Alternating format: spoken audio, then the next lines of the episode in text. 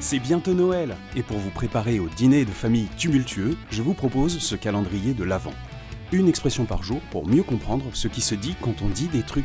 Mais qu'est-ce qu'on dit quand on parle? Aujourd'hui, j'en suis pas mort.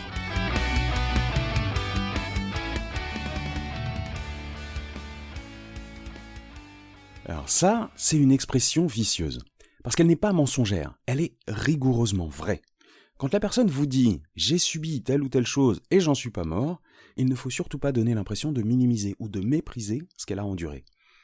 Quand elle dit ça, elle valorise son parcours, ce qui n'est pas une mauvaise chose.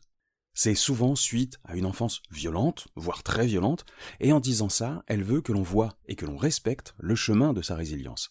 Sauf qu'en disant ça, elle laisse supposer que ce qu'elle a subi n'est pas si grave, voire formateur. Rien dans cette phrase ne remet en cause les actes qu'elle a pu subir, ni ne critique celles ou ceux qui lui ont fait subir ça. Il y a un fond de biais de survivant dont on avait déjà parlé dans l'épisode 1 du calendrier de l'Avent. C'est ce biais qui fait croire que si on a réussi, tout le monde peut y arriver. Mais en voyant les atrocités subies comme un parcours initiatique, ça peut justifier qu'on veuille que tout le monde endure la même chose.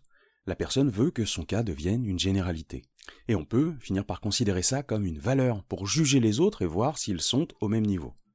Le problème, c'est que toutes les histoires personnelles ne se valent pas, et qu'à chercher son égal avec ce genre d'état d'esprit, on va trouver n'importe quel élément qui diffère pour dire que l'autre n'est pas vraiment au même niveau, qu'on n'a pas les mêmes valeurs.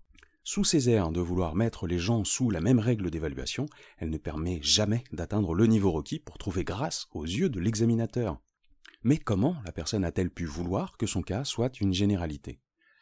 Eh bien, il y a chez l'humain une aptitude très forte pour rationaliser les choses qui lui arrivent. Ce phénomène de rationalisation pousse la personne à croire que ce qu'elle a vécu n'est pas pour rien, que ça doit avoir un sens. Sinon, ce serait absurde d'avoir enduré autant de souffrances. Le vide que représente l'absurdité est tel que certaines personnes s'accrochent à de la rationalisation pour tenir bon. Et une fois tout ça derrière elles, elles regardent le passé en considérant que leur parcours était le seul bon chemin dans ce labyrinthe, comme si depuis le début leur parcours avait été prédestiné. Elles réécrivent à la volée la détermination de leur passé pour se donner une raison de continuer. Dans la résilience, il y a deux manières de voir les choses.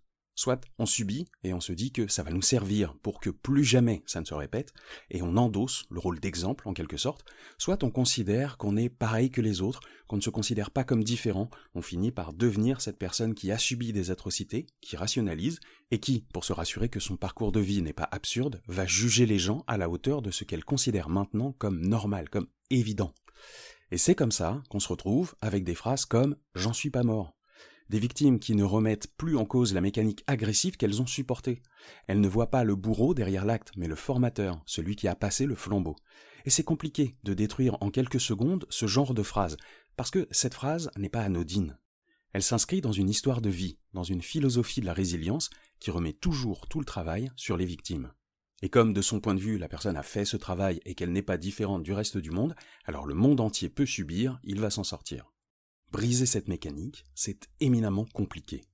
Et l'image du passage de flambeau est importante. Je ne veux pas dire que tous ceux qui pensent comme ça vont reproduire ce schéma, mais quelques-uns, d'une façon ou d'une autre, s'ils considèrent que c'est une valeur d'éducation, peuvent le reproduire.